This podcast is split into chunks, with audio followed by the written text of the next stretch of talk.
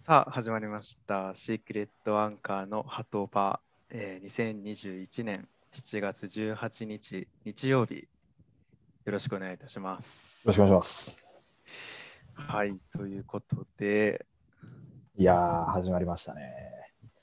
なんかすごい心機一転っていう感じだね。いやー、もう変わりましたよ。ハトバっていうね、名前がつくだけで、全然違いますからね。うん、全然違いますよ。あとなん急にシャープ6になってそうだね。急にこそうそうのだいろいろ話さなきシークレットアゃンカーのハトバっていう 番組まあそもそも番組名なのかっていうところもあるんだけど、でそれを今、ずっと話し合ってたんですよね。裏でね、 10分以上かな、きっと。うん話してね。そうそうそう。もともとね、その、シークレットアンカーっていう名義はいはい、はいみ。たいな、まあなんて言うんだろう、まあ、ユニット俺はユニット名だと思ってたんですけど、まあ夜遊びとかみたいな、うんああいう感じだと思って。そのまあ、俺は逆、に番組名というか、まあここもちょっといきなりズレがあったんですけど、そう。まあシークレットアンカーっていう名前で、ポッドキャストで配信してたんですよね。うんうんそう今までサウンドクラウドっていう、まあ、あの配信、えープラットフォームを使ってそこからスポーティファイ、えー、Apple ポッドキャストとかうんうんうん今いろいろ配信してて1ヶ月半ぐらいかなもうそうだね。やってましたねただそのサウンドクラウドの方の無料版がもう限界を来てしまったのでの。いや、まさかの。ちょっとね急に来たからね。参っちゃいましたけど本当うんまあ、まあ、これを機に、まあ、あのそのアカウントはもう使えないということで、また新たに YouTube と、まあ、もう一回その別のポッドキャストのアカウントとして生まれ変わったわけでございますけれど。そう。っでてなったま時にね、あ、ね、そうですよ。まあ、YouTube、まあ、皆さんご存知の通り、まあ、チャンネルがあって、そうです。で動画があってで、その動画にはタイトルがあって、はいはい。ってなった時にうちら今シークレットアンカーしか決めてなかったただそのシークレットアンカーも片や番組名だと思って、まあ、片やユニット名だと思ってたっていうところでこれじゃまずいってなってじゃあもうまあまずシークレットアンカーを何にするのか番組名にするのかユニット名にするのかでじゃあそうじゃない方はどうするのかっっっていうところの、まあ、線引きというか、ちょっとそれを改めて決めようっていうのを、さっきいろいろ2人で話し合ってたっていうね。だいぶね、ちょっともうかなり2人でヒートアップする場面もありましたけれども、あったかな 思ったよりすんなり決まったけど。そうでしたね。で、まあ、結果的に、まあ、今、形にあると思うけど、シークレットアンカーはユニット名として、そうだね。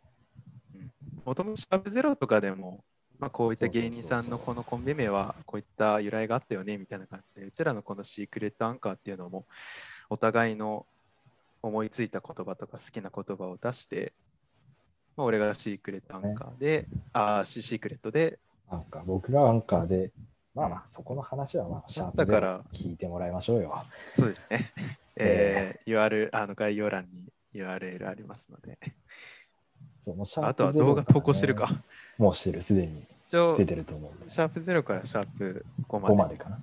全部アップロードするよしてると思うので、今はい、現在。で、まあ、そういった話もあったから、まあ、シークレットアンカーはユニット名かなっていうことうにんなっ、て、じゃあ、番組名を決めようってなったんですね。シークレットアンカーの〇〇。ここはちょっとヒートアップしましたよね。まあまあ、多少まあ、ヒートアップはしたけど、やっぱりね、まあ、決めるときに話したのが、まあ、そのユニット名にちなんだうん。うん続きというか、例を出していいのかなわかんないけど、いいでしょ。うんまあ、おぎやはぎのメガネビーキ。うんおぎやはぎといえば、まあ、2人とも、メガネかけている黒縁メガネメガネのキャラが強いからメガネビーキとか、そうね。まあいいろいろあるけど、まあそうだけど。うんっていうところでなんか、じゃあうちらで言ったら、シークレットアンカーにまつわる単語というか、響きを後に続かせたかったっていうのがね、うん。まあ、シークレットアンカーっていうところで、うちらは海にちなんだ言葉というか、そうだね。それをいろいろ考え考えて、候補として何があったっけ最後までね、まあ、何個か挙げたけど、夕凪とこの鳩場で、まあ、迷ったというか、夕凪がね、途中一気にもう、まくってきたというか、もうこれじゃないかってとこまで来たんだけど、ちょっと綺麗すぎると。夕凪はちょっとね、なんか本当にもう、ノースウェーブの、ノースウェーブっつってわかんのかねいやまあ、いやわかんない北海 ね北海道あ、そっの、か、そう一応ノースウェーブこの北海道のそっか、そう地方のやつですからね。でもそうだ。まあ J-Wave みたいな感じですよね。そうそう、JWEB みたいなね。なんかそう、おしゃれラジオとは言い難いからね、ちょっと。こんなね、低い声の、ぼそぼそ喋ってる人がやってるわけです から。まあ、それよりはね、ちょっと鳩場っぽい、ちょっとこの錆びれてるけど、なんかちょっと、あ味があるというか。そうで、うんまあ、シークレットアンカーっていう横文字というか、カタカナが並んでいるから、後の言葉は、まあ、漢字で、ちょっと、まあ、漢字3文字とか、それ漢字2文字とか、ちょっと感じでね、行きたかったっていうのが感あっじてでいきたかったからね。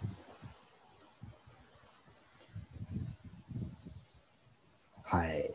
まあ、言葉はすごいいいと思まあ、響きはすごい綺麗なう。うん。うんまあ、ということでね、本当、まあ、シークレットアンカーの鳩場という形で、我々シークレットアンカーがやっていきますんで、まあ、改めてね、まあ、よろしくお願いします。よろしくお願いします。で記、今念ますべで、き1回目ですよ。今までシークレットアンカー聞いてくれてたアメリカの方と大阪の方、聞いてくれてるとね、嬉しいですけど、本当にもうあー最高山ですよ、本当に。うん。ね本当。あと、大阪のね、そう。リスナーね。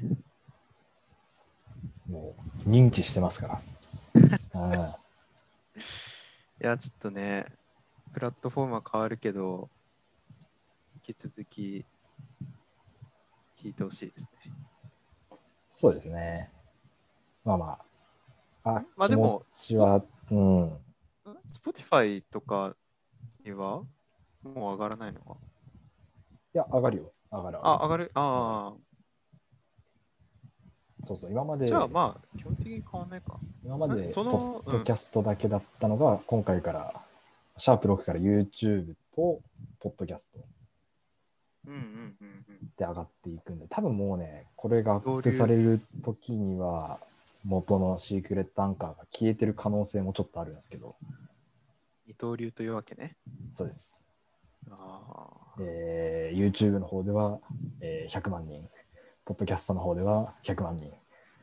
これいきましょダブルミリオう。ンダブルミリオン。達成しちゃうこれ達成できたらいないないでしょ、もう。誰も YouTuber いやにもー、いないでしょ。いないでしょ。うん誰もポッドキャストに進出してないかは知らんけど。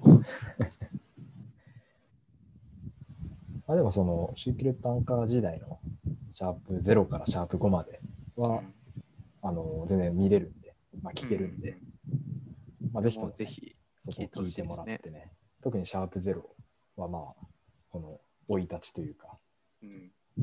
できたところありますし、シャープ5に関してはグダグダなので、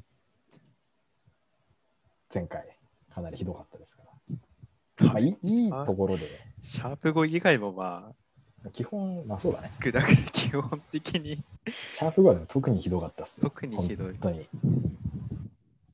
あの、不思議なもんで、いいタイミングで気が引き締まったんじゃないですかね。そうだねあのまんま言ってたら、ダメだっていうことを、サウンドクラウドさんが教えてくれたのかもしれないですね。警鐘を鳴らしてくれたねあーありがたいです。うんまあ、っていう感じでね、やっていきますけれども。そうですねいやー、暑いですね。気温の話ですか暑いですよ。いやー暑いちょっと。だから今日で言ったら、全国で一番北海道の北見市が暑かった。北らしいです本当暑いね7度、37度2分、やば7.2度だ。7度2分っつったら違うか。7.2度。へえすごいね全国1位だったみたいな。マジで北見はね、ちょっとやばいっすから。北見本当暑いよな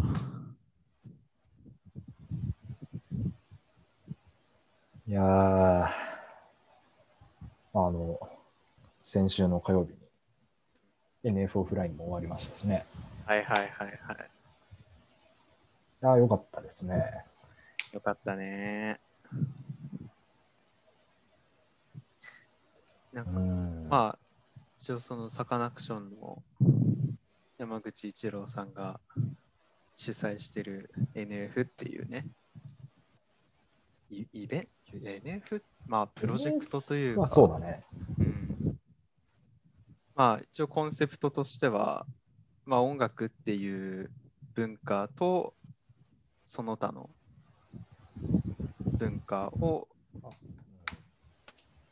まあ、混ざり合わないものが混ざった時の良い違和感っていうのをモチーフにしてる。だからいろんな文化交流の場でもあるみたいな。NF っていうイベントの、まあ、オフラインっていうところで、まあ、ゼップこ札幌のコロナ禍でもゼップ札幌で行われて、まあ、しっかり感染対策とかもバッチリして、よかったね。まあ、弾き語りとか、まあ、トークライブイベントみたいな感じなのかなファンクラブイベントというか、なかなかないよね。なかなかね。よかったね、あれは。多分あんまこれ内容は言っちゃダメだと思うんで。そこでね、ラジオもね、あ、そうそう。まあ、それは OK だ。そうだね、うんそう、サカナロックスのね、公開収そうそう録、そう沸きましたね。そうまさかの、その場でやるとは。なんかその内容が、恋愛相談。そうだね。一人の女の、まあ女の人じゃなくても、一人から恋愛相談を聞いて、それに合う曲、まあその時は処方箋って言ってたけど、処方箋となる音楽を処方するっていうね、企画だったけど、すごかったね。いやー、俺だったら何にすっかな。ってずっと考えてたんだけど、やっぱ出てこねえよな、あんなのパッとな。いや、そうね。なかなかだって、恋愛ソングって意識しないと、パッと出てこないよな。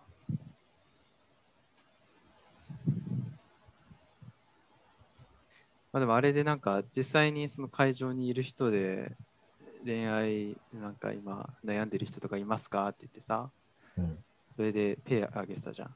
あげてた。まあ、俺もあの時実は手挙げようか迷ったんだよね。あ、そうそう。あの時、あその、なのあ一人で終わったじゃん。終わってたね。終わってた、終わってた。多分尺的にも多分もうないなと思ったんだけど、うん。もう一人って言ってたら俺多分手挙げてたかもしれない。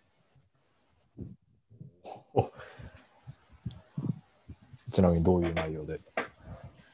実はですね、はいあのー前にまあ付き合っていた彼女はいたんだけど、はいえーっといつか4月月、4月入らない、3月末ぐらいに別れたんだよね。はいはいはい。で、その後、ちょうどその、高校の時の友達とまあ一緒に遊んでる時に、え出会い系やってみようぜってあって、ええええ人生初のはい出会い系アプリを始めてみたんですよ。えはいはい。で、それ始めて、まあ結構やっぱりマッチングするんだよね。それ、ほ本格的なやつ。あ、本格的なやつ。おおー。あの、Tinder とかじゃなくて。あー、違う違う違う違う。本おーはいは格的なやつやって、で、うん、結構マッチング、まあ、するはするけど、やっぱり実際に会うってな、実際に会うまで至ったのは本当、何人だろうな、片手で収まるくらい。い。うーん。で、その中で、まあ、一人、マッチングして、まあ、結構話も盛り上がって、 うん。まあ、最初会った人がいるんだけど、まあ、その人が、あの、函館の人なんだよね。おー函館の人で、最初マッチングした時は、あの、北海道す、住みですみたいな、北海道に住んでますみたいな。うんうんうんうんうんプロフィールだったから、自分の中ではもう札幌だって思ってたんだけど、いろいろ仕事の話とかになって、まあ、どこあのどういう関係の仕事をしてるのっつって、まあ、俺はまあ住宅関係みたいな建、うんうんうん。不動産関係の話ですって、じゃあ僕は観光業の仕事をしてるって言って、おーえーじゃあ俺行ったことあるかなっつって、まあ、結構有名なところだと思うよっつって、でまあ差し支えなければ、どんなとこって聞いたら、まあこれは言わない方がいいか。まあ、けまあ、その函館の観光地だったんでね。はそれでさ、もう、それで初めて函館に住んでるっていうことを知って、あ、そうなんだあ。工業だもんな。そう。で、最初に会ったのいつだっけな ?2 ヶ月くらい前かな。最初に会ったのがね、5月12だね。うんあーちょうど2ヶ月前か。そう。で、会って、今実際4回ぐらい会ってるのかな。うーん。っていう、まあ、遠距離片思い っおうていうところで、まあこれはちょっと悩みを相談しようかなと思って、手挙げようと思ったんだよね。なるほそうで、2回目に会った時に、ど。うん。 1回告白してるんだよね。おう。なんだけど、まあ、そのまだ2回目だし、会って、うんうんまだ、あの、お互い分かんないところもあるから、うんもうちょっと会って、いろいろ知ってからでいいって言われたんだよね。うん。うん。そう。まあ、その時は、まあ、振られ、振られたっていう感じなのかな。多分まあまあまあまあまあ。それは結結果というか結論は保留になって、はいでそれでまあ今まだ遊んでるんだけどなんかその一回それ保留になったことでうん次またどのタイミングで言い出せばいいのかが分かんないんだよねあその俺がその告白してあ。うん。結果もうちょっと待ってもらっていいっていうか保留、ちょっともうもうちょっと考える時間が欲しいっていうニュアンスだったら向こうから言うのを待つだけじゃんそうね。でももうちょっといろいろお互いのことを知ってからにしたいなっていう感じだったから、うん。まあ、もう一回、もし付き合うってなったら、まあ、俺からまあ、もう一回改めて思い伝えることになるんだけど、じゃあそれはどのタイミングで言えばいいのかなっていうのが、わからなくなって、なるほど。それを悩み相談で聞こうと思ってたんだよね。どう思ういやー、まあ、出すとしたら、ドリームスカウンティルーの何度でもじゃないですか。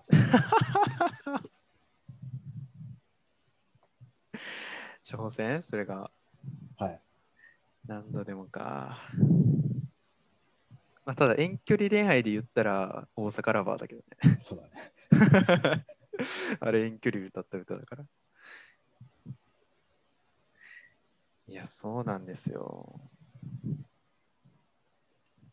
今、お互いやっぱ仕事してる。あ、あの、年は同い年なんでね。あで、ここも仕事してるから、まあ、休みあっても1日だけなのさ。うん。だから、いつも日帰りで行ってるんだよね。 えー、毎回日帰り。だから、朝の4時半とか5時くらいに起きて、6時には出発して、で、向こう着くのき。れいな。 10時半とか、もっとお前、この前、なんだろう、あれだわ、初めて会う日、うん。朝一食べようってなってて、いや、だから、向こうに8時くらいに集合する予定だったんだよね。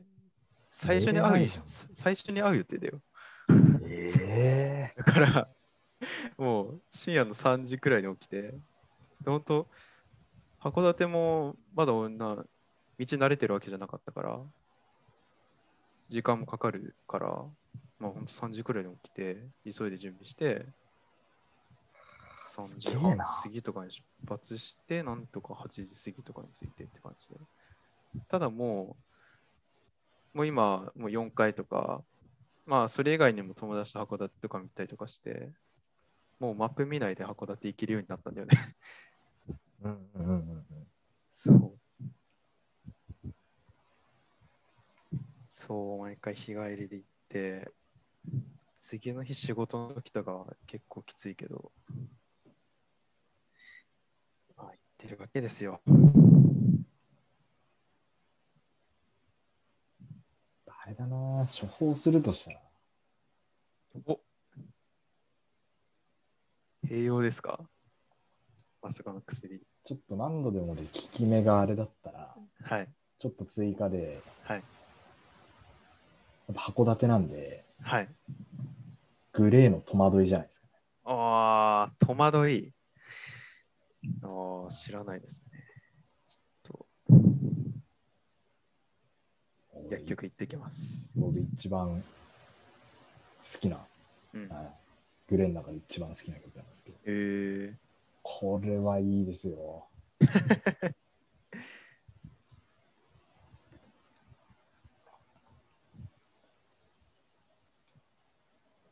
ちょっとなんか恋愛番組になりつつありましたけど。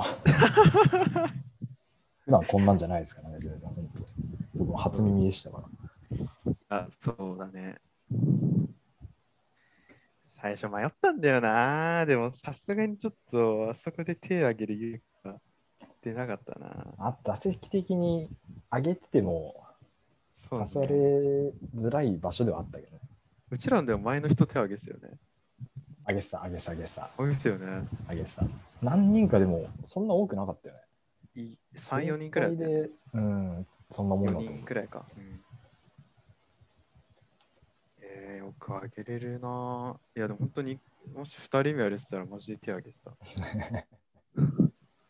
ただ、あの緊張、緊張する場で喋れるかは分かんなかったけど。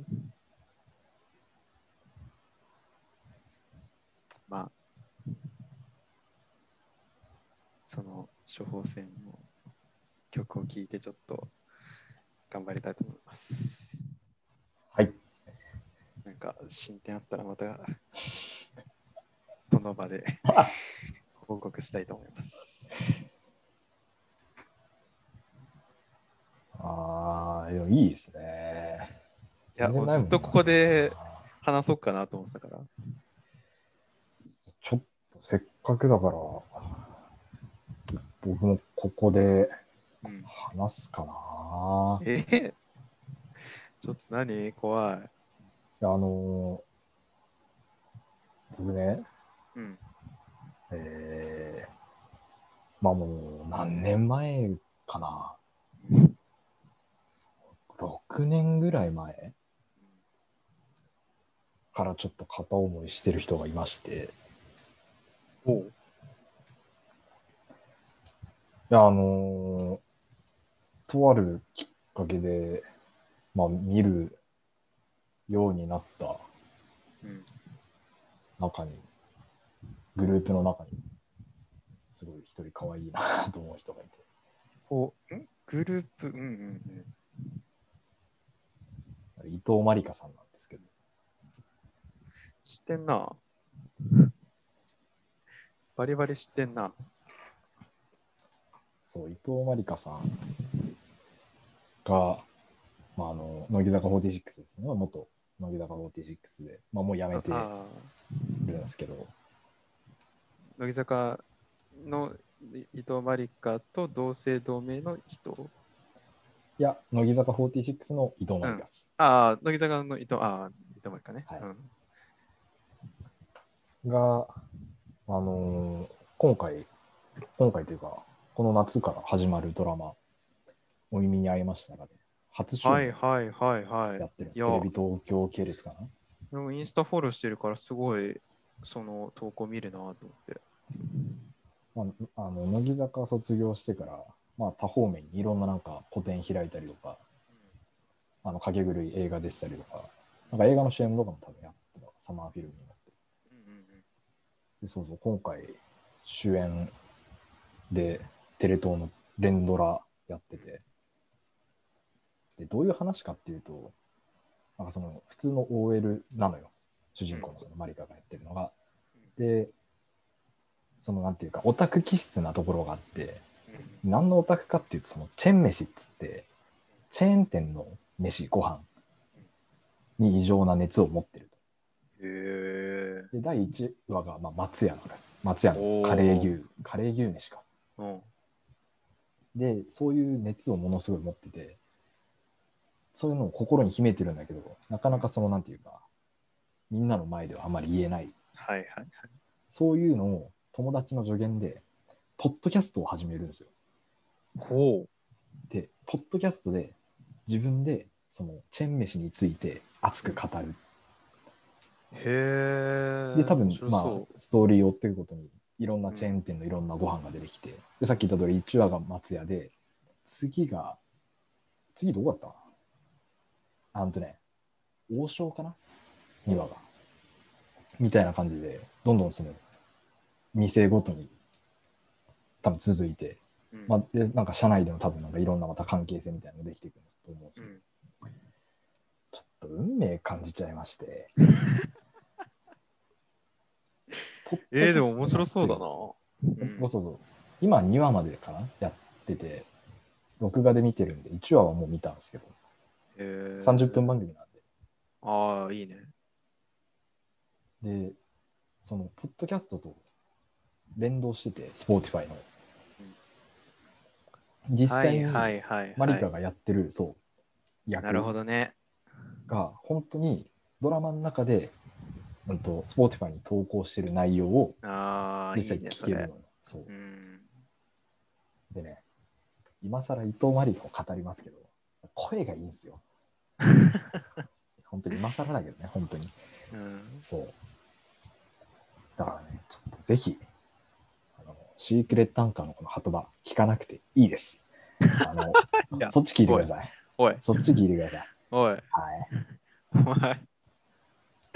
さっきまでのオープニングのトーク何だったんだよ。ちなみに、あのジャパンチャートで1位取ってます。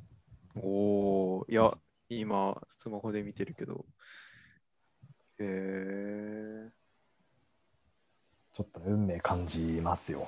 うん。全くそういうのだって知らずに我々始めたわけですから、そうだね。ポッドキャスト。そあれがまさかね、ーポッドキャスト自体の長さは4分とか3分とか。そうそう。。全く同じ尺で、その、ドラマの中でもやっああ。でドラマの時はいいね実際にアフレコしてる姿も、まあ、映像はいとはしいてはい見れはいる。はい。うんで、そこに、なんていうの、ラジオスターっていうか、ラジオのレジェンドみたいな人たちが出てくる。うん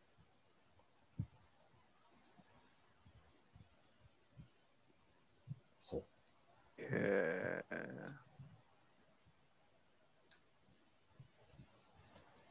ちょっと運命感じちゃいますよね。う感じんたか。概要欄貼っておきますんで、お願いしますね。何でも貼るな。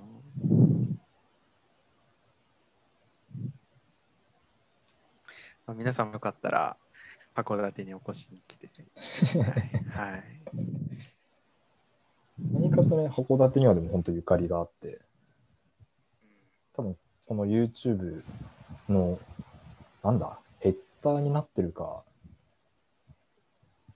この静止画になってるかちょっとわからないですけど、多分この使われてる写真もこれ函館のやつ、そうだね。えー赤レンガのところので撮った写真です。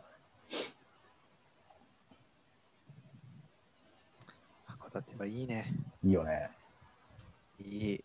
もう、観光スポットほぼ行ったし、カフェもめっちゃ行ったわ。白熊カフェとか行ったあ、行った行った。あああ、行ってない。定休日だった。あー。あそこ行こうと思ってたのに、あの、景色めっちゃいい。あそこね、いやそう行きたかったんだけど。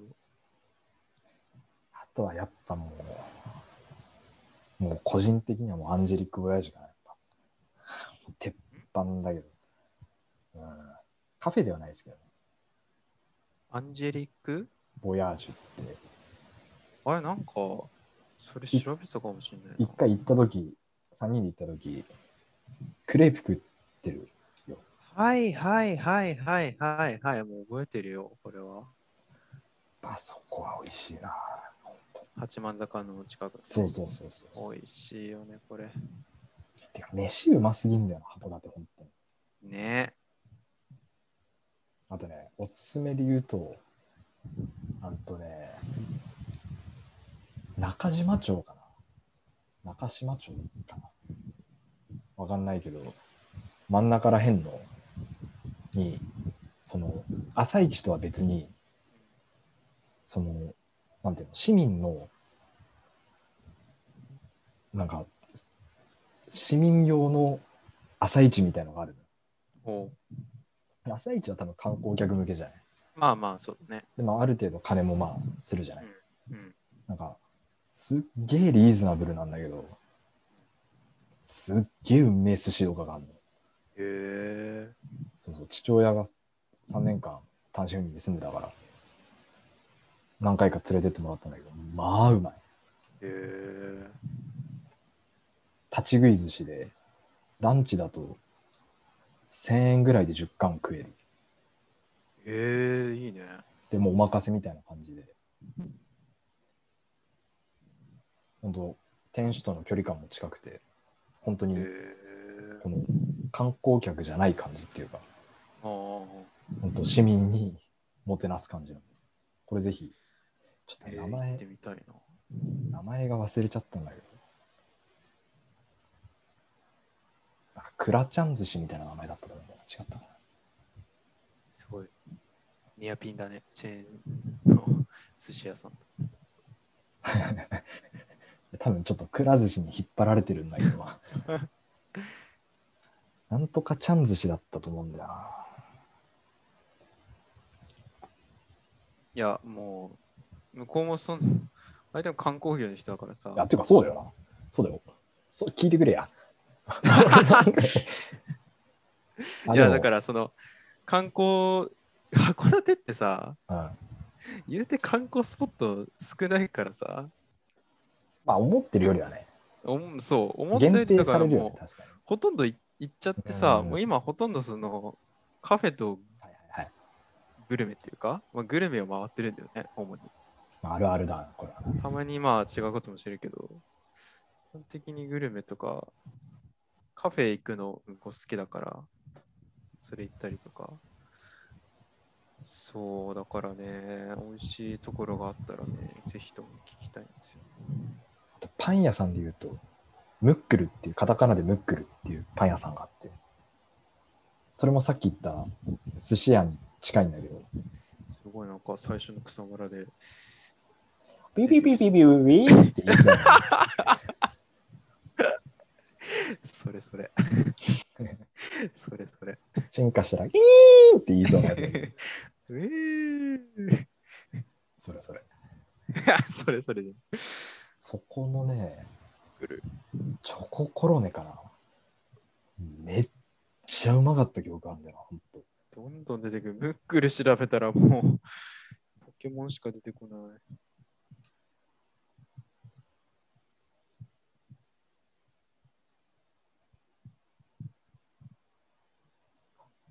あ出てきた、出てムきックルはそれ絶対合ってる。うん、絶対合ってるの、名前は。た。えー、美味しそう。こじんまりとしたとこなんだけど、うん、そんな感じ全部うまい、ほんとに。角食とかもある。うんただアクセスがやっぱね、その駅地下とかではないから、はいはいはい。割となんまあかでそもの、本当市民向けだと、基本的に車で移動してるから。そうなんです。車あったら全然問題なく行ける。ムックルの近くに多分その寿司屋あると思うんだよな。もし他にその函館何かここいいよとか、ここおすすめだよとか、こういう買ったよっていうのあったら、コメント欄でコメント欄ですね。お待ちしておりますので、どしどしお願いします。こんなところですか今日は。そうですね。だいぶ喋ったね。で、今更になっちゃうんですけど、はい。ちょっとね、あのーノイズ多分入ってると思います。扇風機のいや、扇風機かはわからないけど、え、それ俺の方から入ってるはい。マジであ、ちょっとこれは聞いて、まあ、全然気にはならないと思うけど、なんかシャープど2か3どっかでさ、うん。めっちゃ途切れ途切れになってるとこもあってね。あ、それはそうだね。あの Wi-Fi が電波の関係でそうだよね。繋がってない。シャープ4から。ああ、そのあたりあったよね。あれちょっとだいぶやばかったな。まあ今まあ、回、全然大丈夫だと思いますけど、うん、ちょっと恋の話をさいこれで遮るのは、あまりにちょっと、罪ですから、それは。